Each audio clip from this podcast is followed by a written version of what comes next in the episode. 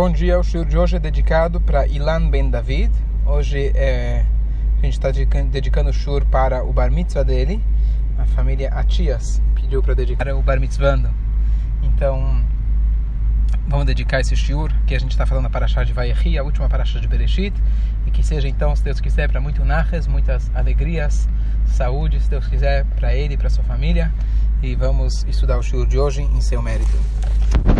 Essa paraxá a gente está agora no final e é uma das parashiot que se tornam um pouco mais difíceis, que são as brachot de Yaakov para seus filhos.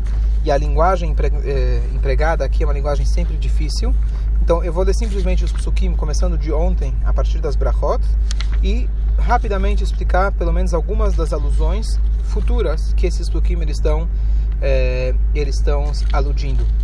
Eh, na verdade, todo ano é difícil a gente estudar essas paraxá, essa parte. Eu não vou ter como ler tudo, mas vamos ler algumas partes que principalmente tem alguma relevância prática para a gente é, e as que são talvez um pouco mais acessíveis, mais fáceis. Eu vou começar aqui na página 15 do Veshinantam. Estamos no capítulo 49 do Rumash Bereshit, versículo 3. Então Jacob agora ele juntou todos os seus filhos e ele chega no passuco anterior e ele fala para os seus filhos: juntem-se e eu vou contar para vocês o que vai acontecer no final dos dias. Eu queria aqui fazer uma explicação muito importante que é a seguinte: é, Yaakov, ele nos últimos dias da sua vida, ele agora foi abençoar os filhos. É escrito que ele teve vontade de contar para os seus filhos quando seria o dia que Mashiach vai chegar. E na hora H deu branco e ele suspeitou que talvez um dos filhos não estivessem sendo fiel à sua Torá, não estivessem sendo fiel a um Deus. Ele chega e pergunta para eles, fala: "Olha, eu esqueci, eu queria contar para vocês. Talvez algum de vocês não merecem que eu conte para vocês esse segredo tão importante." E ele pergunta para vocês: "Será que algum de vocês está fazendo idolatria?" E eles responderam com um passo que todo mundo conhece: Shema Israel. Escute Israel. Israel é Yaakov. Hashem Elokeinu. Hashem é nosso Deus. Hashem é Had. Hashem é um só. Nós acreditamos no mesmo único Deus que você. E o que Yaakov responde? Ufa. Baruch Hashem. Baruch Shem Kevod Malchutod Elam Vaed. Dizem nossos sábios esse é o motivo que nós acrescentamos esse trecho de Baruch Shem, coisa que não está na Torá. Se a gente abrir uma mezuzá, se a gente abrir a Torá, esse trecho não consta. A gente fala ele em voz baixa porque Yaakov falou, mas a gente não fala em voz alta porque não consta na Torá. Essa é uma das explicações. A outra é que esse trecho Moshe bem escutou os anjos falando quando foi receber a Torá. Então fica como se fosse um segredo que ele pegou dos anjos. E por isso no Yom Kippur, que nós estamos no nível de anjos, a gente se veste de branco e tudo, a gente fala em voz alta. Mas historicamente falando, o Baruch Shem foi o Yaakov que falou. Então, é, só uma explicação bonita e interessante é o seguinte: Yaakov ia contar para eles o dia que Mashiach ia chegar. Pergunta número um: qual que era a motivação de Yaakov para fazer isso? Pergunta número 2. Se ele tinha uma boa motivação, por que será que Deus não quis? Então a resposta é a seguinte: qual seria esse dia que Yaakov iria contar? Então eu vou contar para vocês um segredo que quem revelou para a gente foi o Rebbe. O Rebbe falou para a gente o seguinte: qual era a data que ele ia contar para eles? E por outro lado, vamos imaginar, nós sabemos que infelizmente Mashiach não chegou até hoje. Imagina que ele iria contar no ano 5700 78. Então, que incentivo que eles teriam sabendo que Mashiach ia chegar 3 mil anos depois, 3.300 anos depois, Bezrat Hashem que seja hoje. E, e por que Yaakov contaria uma coisa dessas? Em outras palavras, ele estaria falando para eles, olha, não importa o que, que vocês fazem, Mashiach vai chegar só lá na frente. Então é óbvio que Hashem não ia deixar de contar uma coisa dessas. Então a resposta do Rebbe diz fala o seguinte, que na verdade o que ele ia contar para eles é o seguinte, que nós sabemos que a primeira Geulah, que foi quando eles saíram de Mitzrayim, poderia ter sido a Geulah Shleimah, a Geulah futura. E o que, do que dependeria? Do trabalho deles, do esforço deles. Então, o que Yaakov ia contar para eles, falou para a gente o Rebbe, contou esse segredo máximo, que a Torá não conta para gente. O Rebbe falou que o segredo que ele ia contar para eles é o seguinte, olha, se vocês fizerem o máximo de mitzvot possível, vocês se esforçarem bastante, daqui a 210 anos, quando vocês saírem um pouco menos, pouco quando vocês saírem do Egito, isso já vai ser a Geulah. E se vocês não merecerem, então aí vocês vão ter que esperar muito mais. Isso que seriam as palavras que Yaakov ia falar para eles. Então, número um, a gente entende por que Yaakov queria contar uma coisa dessas. Yaakov ia dar um incentivo, mesmo que fosse 200 anos, mas todo mundo sabia que vale a pena, não estamos falando de 3 mil anos, estamos falando de 200 anos. Teu neto, teu bisneto já vai ver Mashiach e depende de você. Então, eles com certeza fariam um esforço para que a escravidão pudesse ser o mínimo possível. Já sabiam o que, que é galut, não queriam passar por mais galut. Então, por algumas gerações, com certeza o pai, o avô, o bisavô iriam fazer o possível para apressar, apressar o quanto mais aquilo lá. Não só isso, para que os netos e bisnetos pudessem sair de Mitzrayim direto para Israel e ter Mashiach, eles contavam então com o esforço de todas aquelas gerações que estariam no Egito. Aí surge a pergunta então, por que Deus não quis que isso acontecesse? E aqui vem a resposta que a gente explicou inúmeras vezes que todo o intuito de Mashiach significa que nós façamos a nossa parte. Não é que Deus faça uma intervenção e, traça, e traga Mashiach. Toda a ideia de Mashiach é que nós façamos a nossa parte. Então, naquele momento, se Yaakov contasse para eles esse segredo, entre aspas, seria como se fosse uma grande ajuda celestial para apressar a vinda de Mashiach. Deus não quer isso. Deus quer o nosso esforço. Deus escondeu de nós certas coisas justamente para que a gente se esforce, a gente sinta que a gente está na escuridão e mesmo assim a gente se esforce. Quis compartilhar isso que eu achei algo fantástico, que um segredo da Torá, um segredo que ninguém é, nunca imaginou em saber. E o Rebbe, Sihá, ele decidiu contar e compartilhar isso com a gente.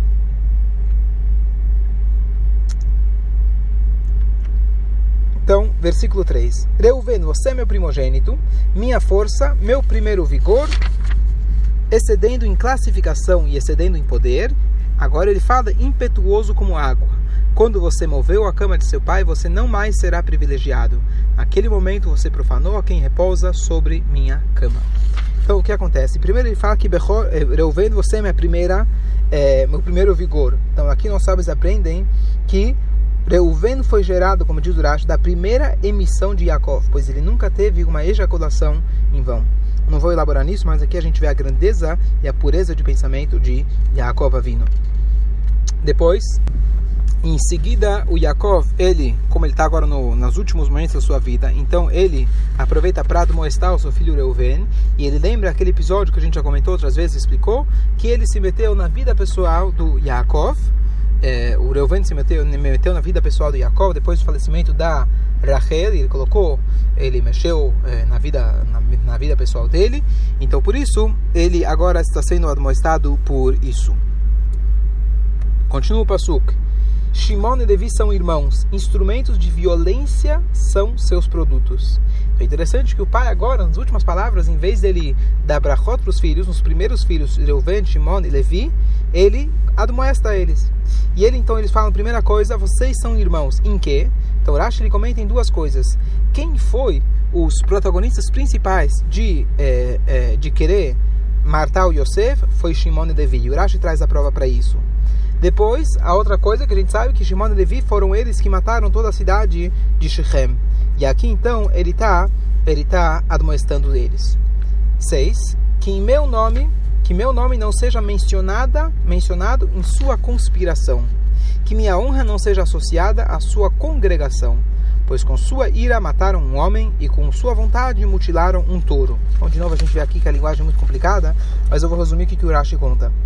Urashi fala pra gente o que, que significa isso. Nós conhecemos a famosa história de Pinchas.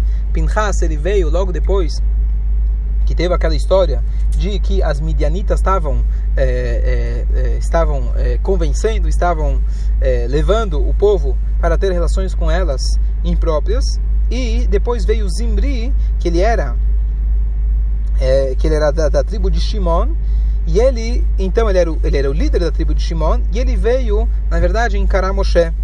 E ele falou, ele pegou uma, uma, uma midianita, uma princesa midianita, e ele falou, e ele foi lá, encarou Moshe e falou para ele, olha, será que essa moça eu posso casar com ela?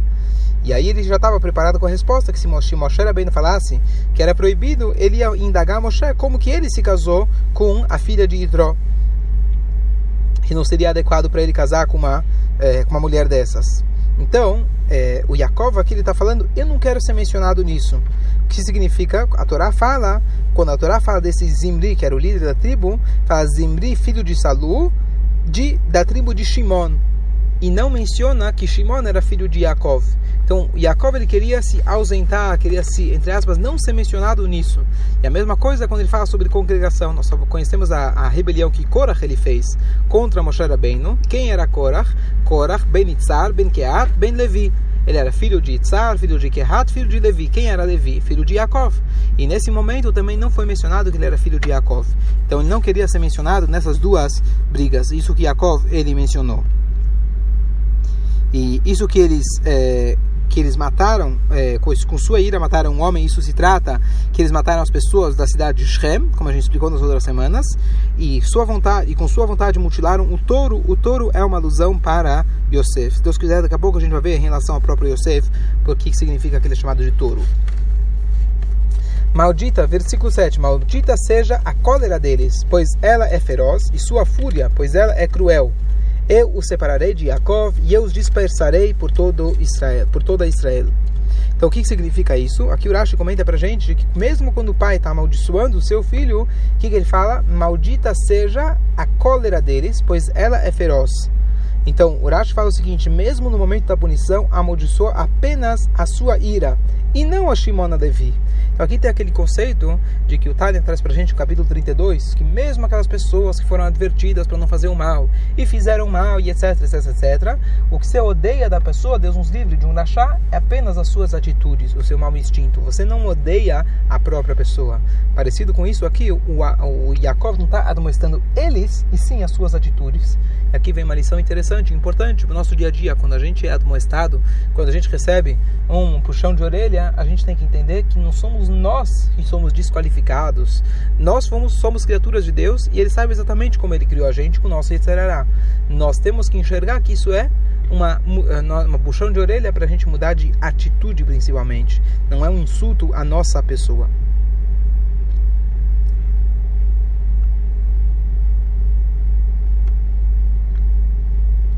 E aqui Urash traz uma coisa curiosa, que ele fala o seguinte: os homens pobres, escribas ou professores de crianças, seriam da tribo de Shimon, para que fossem espalhados, vagando de aldeia em aldeia, para assegurar o seu sustento. E a tribo de Levi fez com que fossem, é, fez com que fossem em busca dos celeiros para recolher as oferendas e os dízimos que lhe caibam, dando-lhe uma dispersão uma dispersão mais honrosa. Então aqui ele fala para Shimon e Levi qual que vai ser qual que vai ser a, o castigo deles? Que sempre vão ter que estar espalhados. Então, como os descendentes de Shimon vão ser pobres e eles vão ser professores, então eles vão ter que achar emprego em outras cidades, vão ter que ir vagando de cidade em cidade. Os levitas, eles tinham também, para conseguir receber o dízimo deles, eles também tinham que andar de cidade em cidade. Então, essa é, na verdade, a retribuição deles por aquilo que eles fizeram. Yehuda, seus irmãos lhe reconhecerão e sua mão estará sobre a nuca de seus inimigos. Os filhos de seu pai se inclinarão para você. Então aqui é trazido que Yodá, quando ele ouviu a, que o pai, em vez de dar brachot, ele estava admoestando Reuven, Shimon e Levi, ele deu um passo para trás. E aí o pai então falou, não, Yodá, vem aqui, não se preocupa, vou te dar uma brachá. E aqui então ele fala que ele vai ser superior aos outros. Aqui essa alusão que ele fala que vai ser superior aos inimigos, etc., é uma alusão a David, que é descendente da tribo de Yehudá. E aí ele fala, Gur Arye Yehudá, Yehudá, seus irmãos lhe reconhecerão. Não, filhote de leão Yehudá, sobre a presa de seu filho você se levantou. Você repousará como leão, sendo leão impressionante, quem ousará intimidá-lo.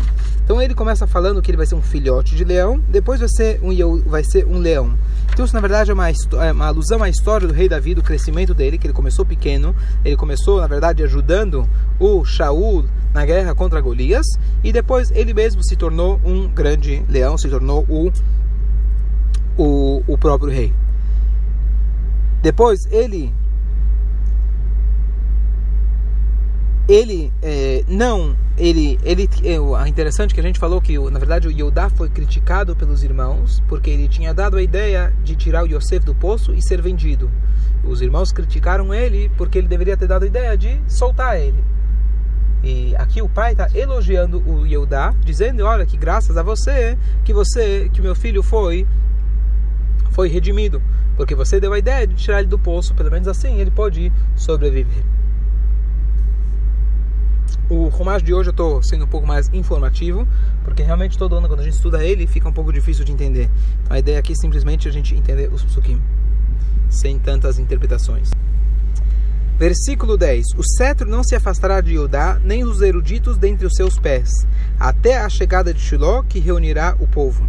Então nós sabemos que tiveram vários líderes ao longo da história do povo judeu, mas além de que eu, do que Davi Amelech e sua dinastia, que foi jurado para ele que sua dinastia de Mashiach e a, e a, dinastia do reinado será sempre de David, mas de qualquer jeito a gente sabe que mesmo nas épocas que não, houve, não, não haviam mais reis, havia famílias, é, é, por exemplo a família de Hillel, que o seu filho, o seu neto, o seu filho, o seu neto, etc., como houveram, houve na história inúmeros Hillel, é, eles eram descendentes também de David Amelech, que descendentes de que são descendentes de Yehudá. Ou seja, eles vão ter a dádiva de, de soberania sobre o povo judeu. Eles foram os líderes do povo durante a época do Galut Bavel, da, da época que eles, os judeus estavam na Babilônia. E também eles eram líderes em Israel.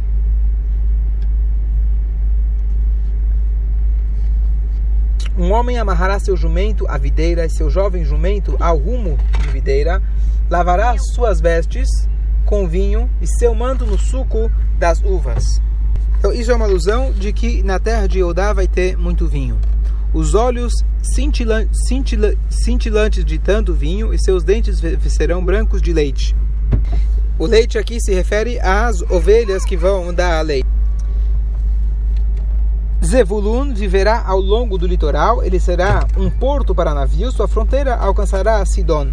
E Sahara um jumento de forte assatura, descansando entre as fronteiras das cidades. Não, aqui é uma alusão, na verdade, que Zvulun e Sahar fizeram aquela sociedade. Zvulun, ele viajava para negócios, enquanto Issachar, ele aceitava o jugo da Torá, igual o jumento que ele trabalha tão duro. E eles fizeram aquela famosa sociedade, como a gente explicou inúmeras vezes, de que um estudava e dava o mérito para o outro e o outro dava o dinheiro para o primeiro. Ele viu que sua tranquilidade é boa e que a terra é agradável. Ele curvou seus ombros para sustentar e tornou-se um servo pagando tributo. Dan vingará seu povo como uma das tribos de Israel. Dan será como a serpente na estrada, uma víbora no caminho, mordendo o calcanhar do cavalo, de modo que o cavaleiro caia para trás. Eu espero por sua salvação, Deus. Aqui traz para a gente Urashi que isso é uma alusão para Shimshon, o último de todos os juízes. Shimshon foi aquele que conseguiu fazer a vingança dos filisteus. E ele, é, e ele era um dos juízes. Por isso ele fala Dan Yadin, ele vai julgar. É, e depois ele fala de que ele vai lá e ele pede para que Deus ajude ele. Então a gente sabe que no último momento da vida de Shimshon, quem lembra da vida de Shimshon, ele depois que já tinha perdido, cortado seus cabelos, estava cego e etc.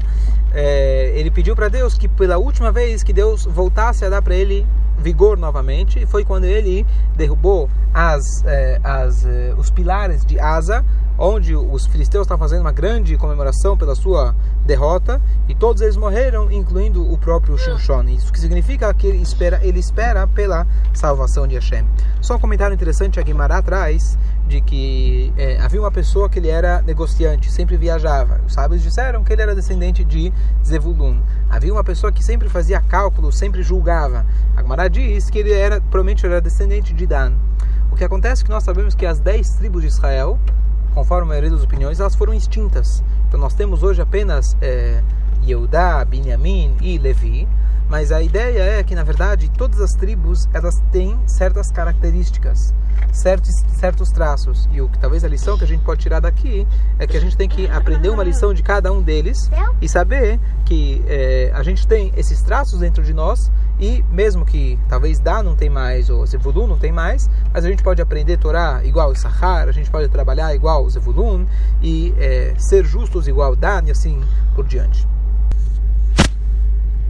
Quinta leitura: Gad, inimigos tentarão uma incursão e ele os perseguirá em seus passos. Então, Gad ele era, ele tinha algo especial que ele conseguia, ele era muito bom de com seus exércitos. Asher, de Asher virão os alimentos gordurosos e ele fornecerá os prazeres do rei. Urashi fala pra gente que ele vai ter muito azeite. Agora tem uma coisa curiosa. Naftali é uma gazela enviada que profere palavras agradáveis. Então, Naftali é comparado com uma gazela. Então, aqui ah, tem uma alusão à história que eu comentei de que é, o Naftali é, aconteceu o seguinte: quando foram enterrar Yaakov, daqui a pouco a gente vai ler isso. Yaakov ele ia ser enterrado em Marata Marpelá. Justamente apareceu naquele momento o Esav. O Esav, irmão de Yaakov, falou: O que vocês estão querendo enterrar o Yaakov? Afinal, eu sou o primogênito. E os filhos falaram: Como assim você é o primogênito? O Yaakov comprou de você. E o Esav, como bom mentiroso, ele falou que nada. Então, naquela hora, o Naftali, ele correu como uma gazela, ele correu como se fosse hoje um, um talvez um, um, um trem-bala, um avião. Ele voltou até Mitzrayim e ele conseguiu trazer de lá aquele documento que Esav tinha assinado, que ele vendeu a primogenitude para o seu irmão Yaakov. E aí ele trouxe isso de volta. Por isso ele comparado a uma gazela. Só para concluir a história, o, o neto de Yaakov, chamado Hushim, é, que é filho de Dan, ele era, ele era surdo, ele não entendeu o que estava acontecendo lá com Esav, naquela hora ele foi lá e cortou a cabeça, decapitou Esav. E foi nesse momento que a famosa história de que a cabeça do Esav então rolou e ela caiu dentro do túmulo já junto com a avó e ficou lá enterrada até os dias de hoje. A cabeça de Yaakov está lá até os dias de hoje junto com Avraham, Yitzhak Yaakov. Isso é pelo mérito que ele respeitava os pais, tinha que Budavaem. E agora Yosef, filho gracioso é Yosef, um filho cuja graça impressiona o olho. Como a gente já comentou outras vezes e como Rashi traz para a gente, que as filhas do Egito escalavam o shur, o muro, para ver sua beleza. Muitas filhas, cada uma delas subia até o lugar onde pudesse vê-lo. Moças escalaram para admirá-lo o amarguraram e brigaram com ele, odiaram-no os donos das flechas. Então aqui é uma alusão para os irmãos que quiseram vender, para a esposa de Potifar que quis estar com ele. Estabeleceu seu arco com firmeza e seus braços foram adornados com ouro mão, eh, das mãos do Todo-Poderoso de Jacob e dali tornou-se o pastor do, do rochedo de Israel pelo Deus de seu pai, ele irá lhe ajudar, Deus irá lhe abençoar, as bênçãos dos céus acima e as bênçãos das profundezas da terra, as bênçãos do seio e do ventre. As bênçãos do seu pai superaram as bênçãos de meus pais até o limite das montanhas do mundo. Que essas, que essas estejam sobre a cabeça de, de Yosef, a cabeça que foi separada de seus irmãos. Vamos concluir hoje por aqui, pessoal.